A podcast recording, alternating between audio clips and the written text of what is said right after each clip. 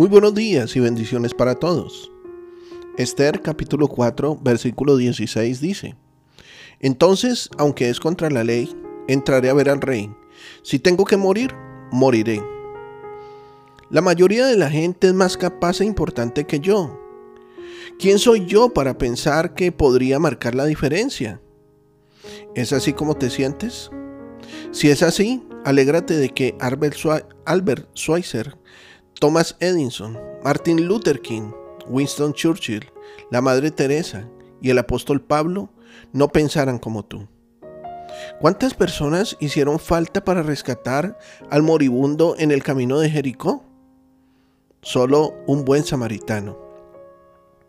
¿Cuántas se necesitaron para enfrentarse al faraón y dirigir el éxodo? Un hombre llamado Moisés. En 1645, un voto dio a Oliver Cromwell el control de Inglaterra. En 1776, un voto dio a América el idioma inglés en lugar del alemán. En 1868, un voto salvó al presidente Andrew Jackson de ser acusado. Esther, una muchacha judía, se casó con un rey pagano, rompió una larga tradición, se dirigió al salón del trono de su esposo, habló de lo que había en su corazón y rescató a su pueblo del holocausto. Una mujer, solo una, salvó a la nación entera porque estuvo dispuesta a arriesgarlo todo y a decir, si perezco, que perezca. Querido amigo y amiga, Así que antes de decir, alguien debería hacer esto y no yo, recuerda que un solo hombre llamado Daniel logró entender la profecía dada al profeta Jeremías acerca de los 70 años para el cumplimiento de las desolaciones. Y a él fue dada la profecía de las 70 semanas.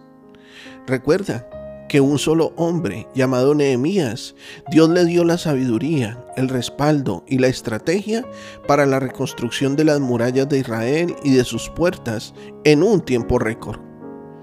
Pregúntale a Dios hoy, ¿qué puedo hacer en este tiempo y en esta situación? Y luego pon manos a la obra. Todo lo que hagas, hazlo bien, pues cuando vayas a la tumba no habrá trabajo, ni proyecto, ni conocimiento, ni sabiduría. Eclesiastés 9:10.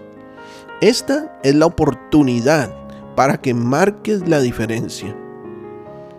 Estoy seguro de que hoy Dios ha edificado tu vida. Sé de bendición para otros. Comparte este mensaje. Nuestros contenidos ahora también podrás disfrutarlos en Spotify o en YouTube como Un Amanecer con el Rey. Que tengas un excelente día, lleno de bendiciones.